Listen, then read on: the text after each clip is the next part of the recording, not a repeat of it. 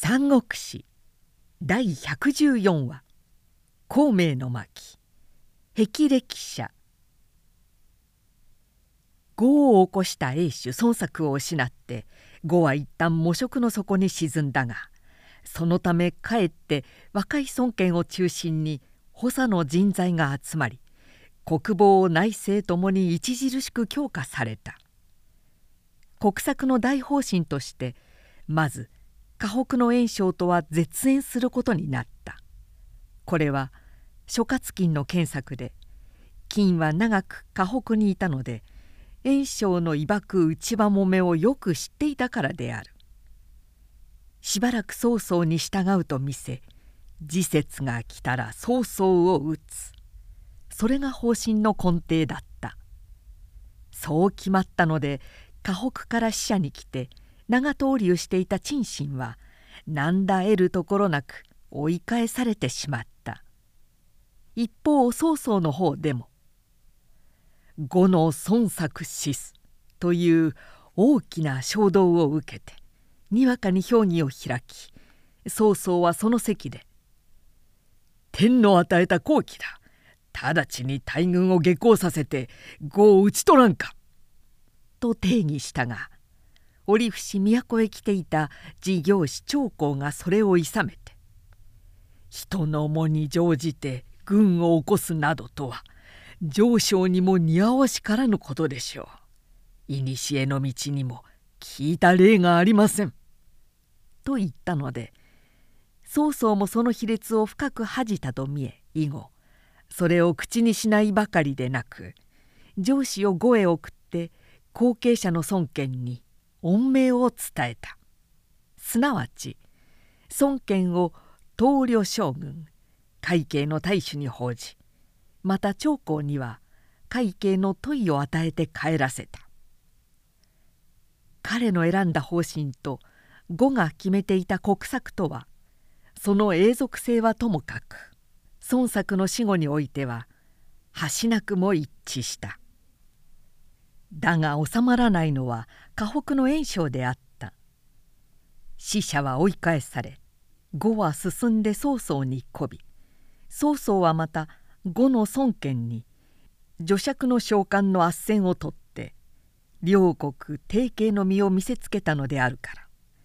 孤立河北軍の焦燥や思うべしであった。まず曹操を打倒せよ。例によって州清州平州優州など河北の大軍50万は関東の戦場へ殺到した。袁紹も晴れのいでたちを着飾って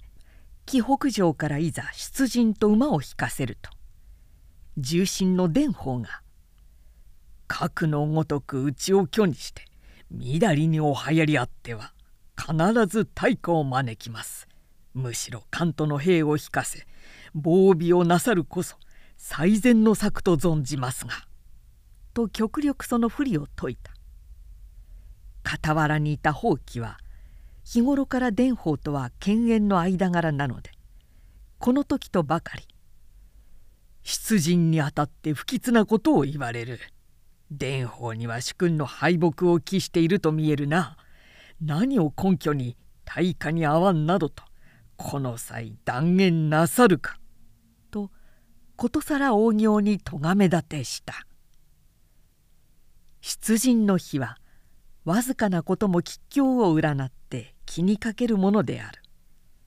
不吉な言を成したというのは大罪に値するまして重臣たるものがである袁紹も怒って蓮舫を血祭りにせんとたけったが庶人が愛合して除名を請うので「首かせをかけて獄中に放り込んでおけ。凱旋の後きっと罪を正すであろう」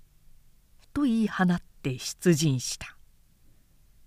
ところが途中腰部まで進むとまた訴女が来て還元を呈した。曹操は即戦即決を狙っています。呉の整備や兵糧が乏しいためです。しかるに。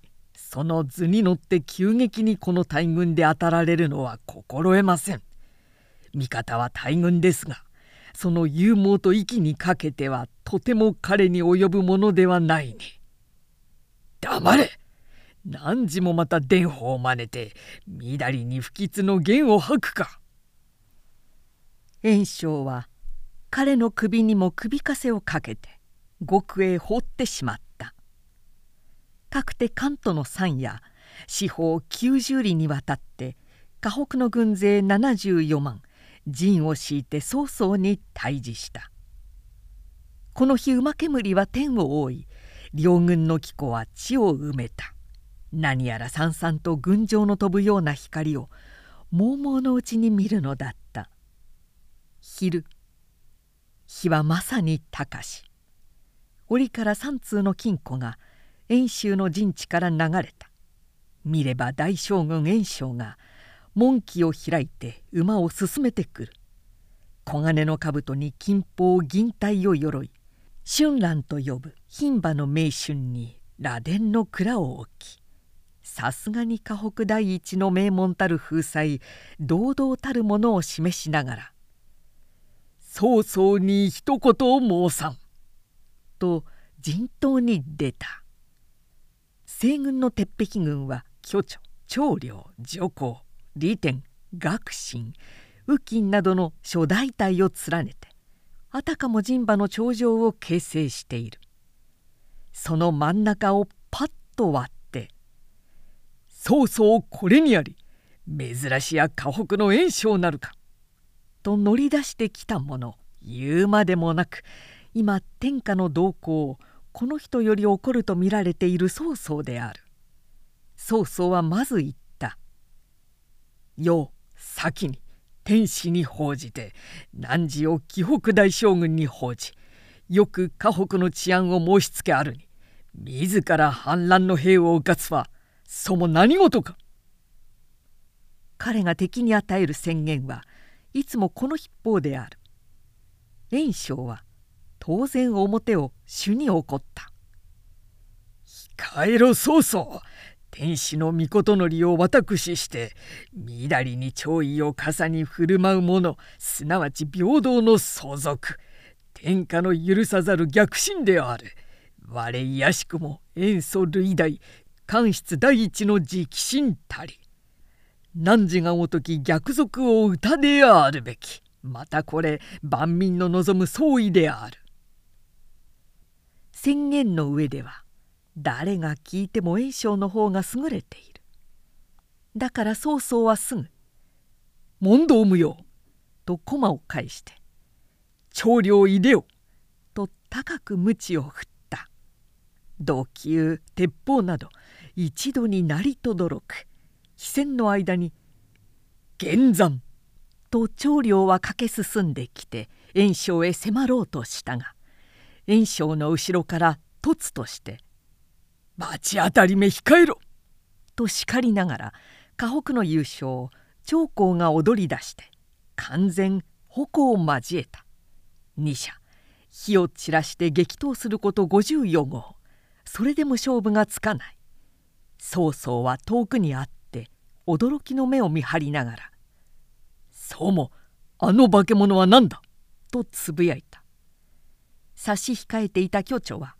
こらえかねて大なぎなたを回し奮然突進していった河北軍からはそれと見て「我高蘭なるを知らずや!」と槍をひねって向かってくるその時正代の上に立って戦の体勢を眺めていた炎症方の縮小心配は今宋軍の陣から約3,000ずつ二手に分かれて味方の側面から攻撃してくるのを見て「それ合図を!」と軍配も売れよと振ったかかることもあろうかとかねて隠しておいた土球隊や鉄砲隊の埋伏の刑が風図に当たったのである天地も裂くばかりな轟音となって史跡鉄眼を雨あられと敵の出足へ浴びせかけた。側面攻撃に出た宋軍の加工順宋江の両大将は急に軍を展開するいとまもなく散々に打ちなされて回覧また回覧の算を呈した「今ぞ追い崩せ!」袁紹は勝った。まさにこの日の戦は河北軍の大将でありそれに引き換え曹操の軍は関東の流れを渡っていそうなる退陣をするうちに日は早く暮れていたのであった。元来この関東の地勢は河南北方における唯一の要害たる条件を自ら備えていた。後ろには泰山がそびえその麓をめぐる30よりの関東の流れは自然の業を成している。曹操はその水流一帯に酒もぎを張り巡らし泰山の剣によって固く守りを改めていた。両軍はこの流れを差し挟んで退陣となった。知性の塩梅と双方の力の白昼しているこの戦はちょうど我が町の川中島における武田上杉の大戦に似ていると言ってもよい。いかに河北の軍勢でもこれでは近づくえまい。と宋軍はその陣容を誇るかのようだった。さすがの袁紹も果たして「力攻めは愚だ」と悟ったらしくここ数日は矢一つ放たなかった。ところが一夜のうちに関東の北岸に山ができていたそうも袁紹は何を考え出したか。20万の兵に工具を担わせて人工の山を築かせたのである。10日も経つと完全な丘になった。これは？と知った曹操の方では人所人所から手をかざして何か評議を凝らしていたがついに施す策もなかった。いや今度はあの築山の上にいくつも高櫓を組み立てているぞ。なるほど行産なことをやりおるどうする気だろう。その回答は間もなく袁紹の方から実行で示してきた。細長い丘の上に五十座の櫓を何箇所も構築してそれが出来上がると一櫓に50針の土球手が立てこもり一斉に史跡を打ち出してきたのである。これには曹操も並行して前線すべて山麓の影へ退却してしまうしかなかった。とかの用意当然袁紹の作戦は次の行動を開始していた。夜な夜な川中の酒もぎを切り除きやがて味方の援護射撃のもとに敵前上陸へかかろうものと気をうかがっていた。曹操も内心恐れを覚えてきたらしい。関東の守りもこの流れあればこそだが。すると幕僚の竜陽がまず敵の畜球や櫓を先に粉砕してしまわなければ味方はどうにも働くことができません。それには八隻者を制してしらみつぶしに打ち砕くがよいでしょう。と検索した。八隻者とは何かそれがしの領土に住む名もない老鍛冶屋が発明したもので生薬を用い体積を筒に込めて被爆させるものであります。と図に書いてみせた。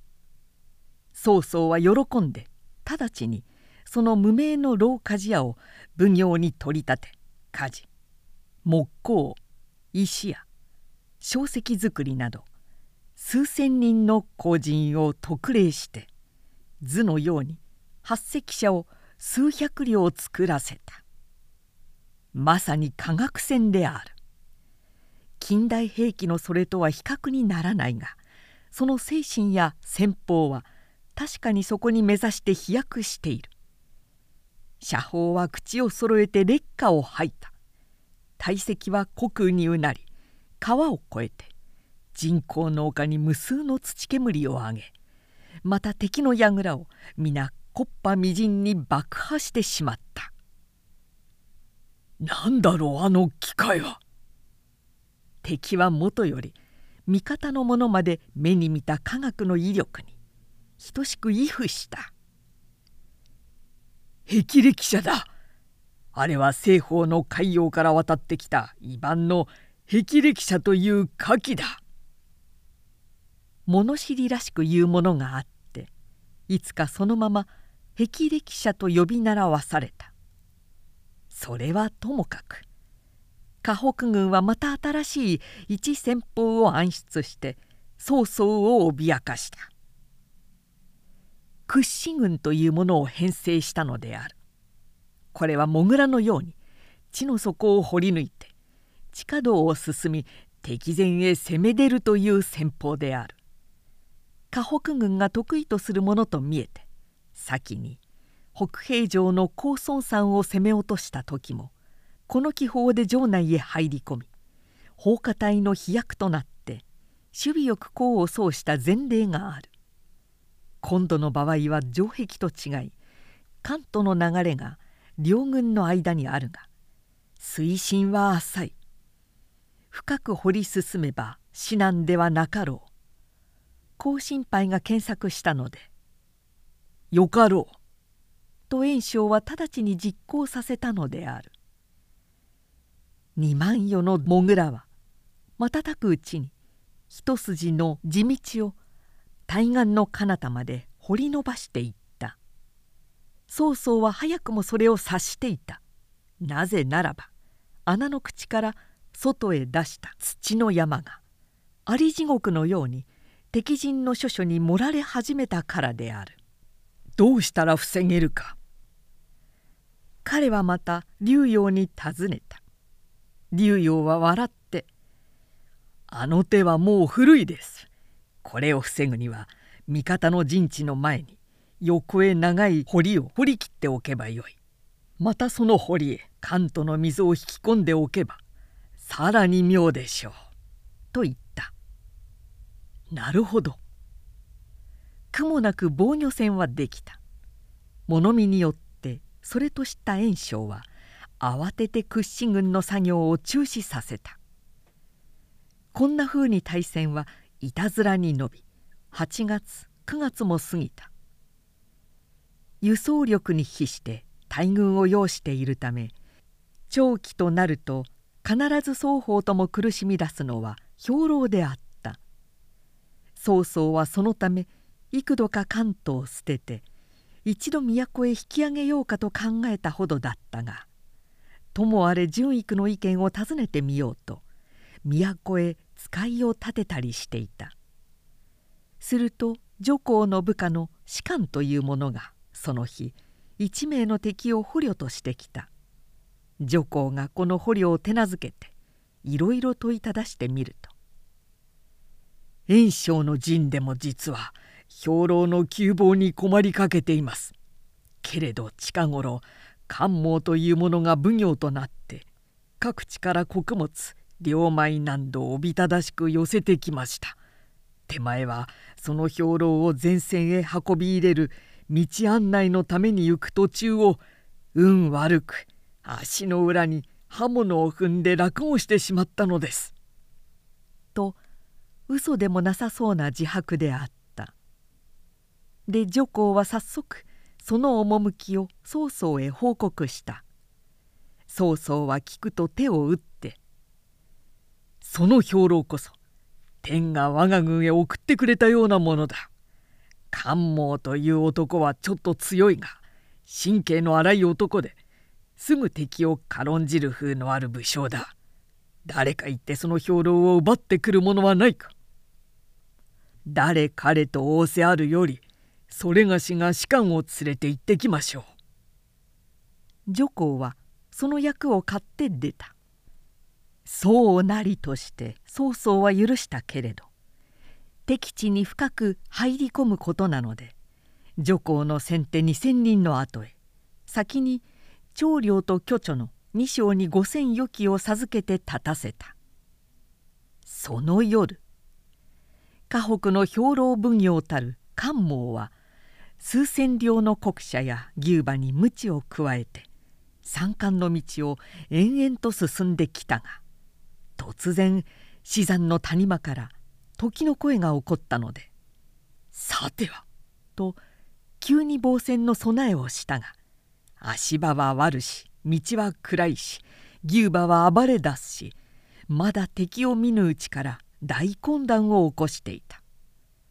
女皇の奇襲隊は用意の硫黄や炎症を投げつけ敵の両者へ八方から火をつけた。下牛は吠えカバは踊り真っ赤な谷底に人間は戦い合っていた。真夜中に西北の空が真っ赤に焼け出したので炎章は陣外に立ち何事だろうと疑っていた。そこへ関門の部下が続々逃げ帰ってきて「兵糧を焼かれました」と告げたから炎章は落胆もしたし関門の敗退を不甲斐なきやつと憤った「長江へある。高蘭も来たれ!」彼はにわかに読んでその二将に聖兵を授け兵糧隊を奇襲した敵の退路を断って殲滅しろと命じた。心得ました。味方の損害は莫大のようですが同時に兵糧を焼いた敵のやつらも一匹も生かして返すことではありません。二大将は手分けして大道をひた押しにかけ見事敵路を先に取った女皇は使命を果たして意気揚々とこのところへ差し掛かってきた待ち構えていた高蘭長江の二将は「賊は小勢だぞ皆殺しにしてしまえ!」と無造作に包囲して馬を深く敵中へ駆け入れ「上皇は何時か?」と彼の姿を探し当てるや否や挟み撃ちにおめきかかっていた。ところが背後の部下はたちまち雲の子みたいに逃げ散った。怪しみながら両将も逃げ出すと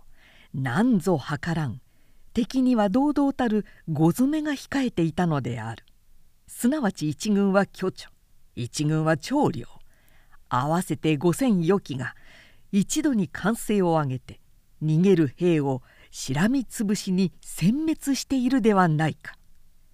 コーランは仰天して「これは及ばん」と戦わずして逃げ去り長江も「無駄に命は捨てられん」とばかり逃げ鞭叩いて一掃してしまった女皇は五詰めの長領巨著と合流して悠々関東の下流を越えて陣地へ帰ったが曹操が功をたたえると「いやご歌唱です。せっかくご指名を買って出ながら功は半ばしかなりませんでした」と言って自ら恥じた「なぜ恥じるか?」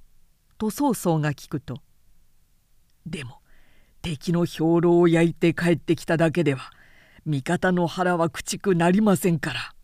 と答えた「是非もないそこまでは欲が張りすぎよ」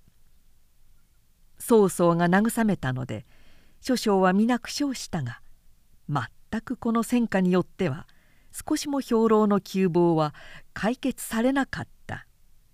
しかしこれを袁紹の方に比較すると士気を上げただけでも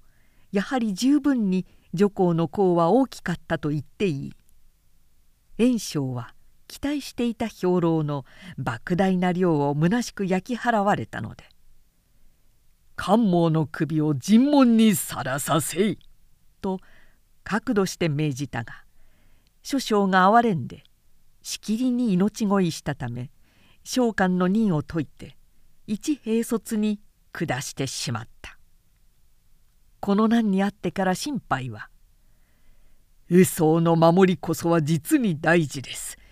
敵の気がしてくるほどそこの危険は増しましょう」と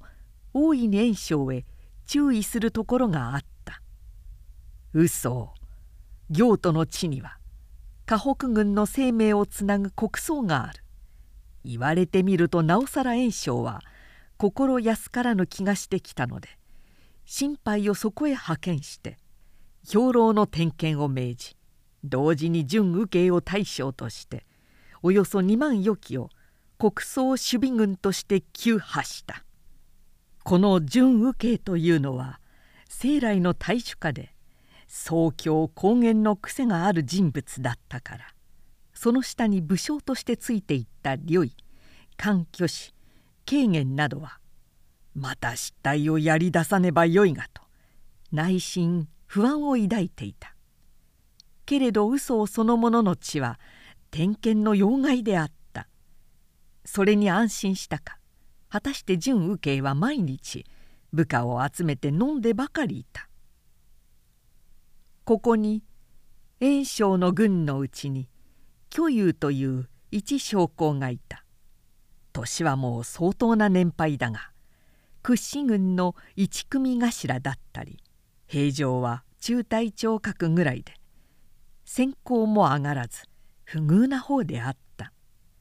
この巨友が不遇な原因は他にもあった。彼は曹操と同郷の生まれだから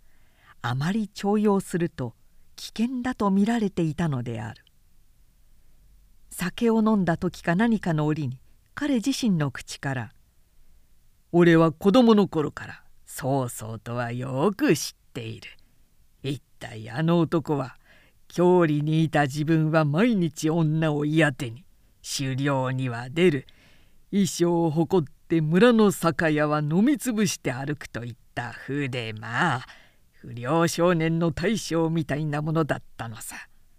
俺もまたその手下でね随分乱暴したものだ。などと自慢半分にしゃべったことがたたりとなって常に部内から白眼視されていた。ところがその巨友が偶然一つの甲を拾った。偵察に出て正体と共に遠く歩いているうちうさんくさい男を一名捕まえたのである。拷問してみると図らずも大物であった。先に曹操から都の純育へ宛てて書簡を出していたが以後今もって純育から吉報もなし兵糧も送られてこないので全軍餓死に迫るの急を報じて彼の迅速な手配を求めている重要な書簡を襟に縫い込んでいたのである。折入ってお願いがあります。私に騎馬五千の引率をお許しください。巨友はここぞ日頃の疑いを晴らしまた自分の不遇から脱する機会と直接炎症を拝してそう熱願した。もちろん証拠の一書も見せ生け取った密使の口書きもつぶさに示しての上である。どうする？五千の兵を汝に持たせたら？感動の難所を越え敵の中核たる京都の笛一気に攻め入ります。バカな。そんなことがやすやすとして成就するものならわしをはじめ上昇一同各振動はせんいや必ず成就してお見せします。なんとなれば純育が急に兵糧を送れないのはその兵糧の守備として同時に大部隊をつけなければならないからです。しかし早晩その運輸は実行しなければ曹操をはじめとして前線の将士は飢餓に瀕しましょう。私が思うにはもうその輸送大部隊は都を出ている気がします。さすれば洛内の手薄たることやひっせりではありましょう。装置は上昇の地を軽んじおるな。さようなことは誰でも考えるが一を知って二を知らぬものだ。もしこの書簡が偽状であったらどうするか。断じて義筆ではありません。私は曹操の筆跡は若い時から見ているので彼の熱意は容易に聞き届けられなかったがさりとて思いとどまる景色もなくなお懇願を続けていた袁紹は途中で席を立ってしまった心配から使いが来たからである。するとその間に自身がそっと彼に耳打ちした。共有の弦はめったにお持ちになってはいけません。下生の分際で嘆願に出るなど僭越の沙汰です。のみならずあの男は紀州にいた頃も常に行いがよろしくなく百姓を脅して年貢の賄賂をせしめたり金銀を借りては主食に枠出来したり鼻つまみにいまれているような男ですから。ふんふん分かっとる分かっとる。炎章は二度目に出てくるとむさいものを見るような目で巨遊を見合って「まだいたのか下がれいつまでおっても同じことじゃ」と叱り飛ばした巨遊はむっとした面持ちで外へ出て行った。そして一人憤懣のあまり剣を抜いて自分の首を自分の手ではねようとしたが「重視我を用いず今に後悔するから見ていろ。そうだ見せてやろう。俺が自陣する理由は何もない」急に思い直すと彼はこそこそと塹壕のうちに隠れた。そしてその夜わずか56人の守兵と共に暗闇に紛れて関東の浅瀬を渡り一山に敵の陣地へ駆け込んでいった。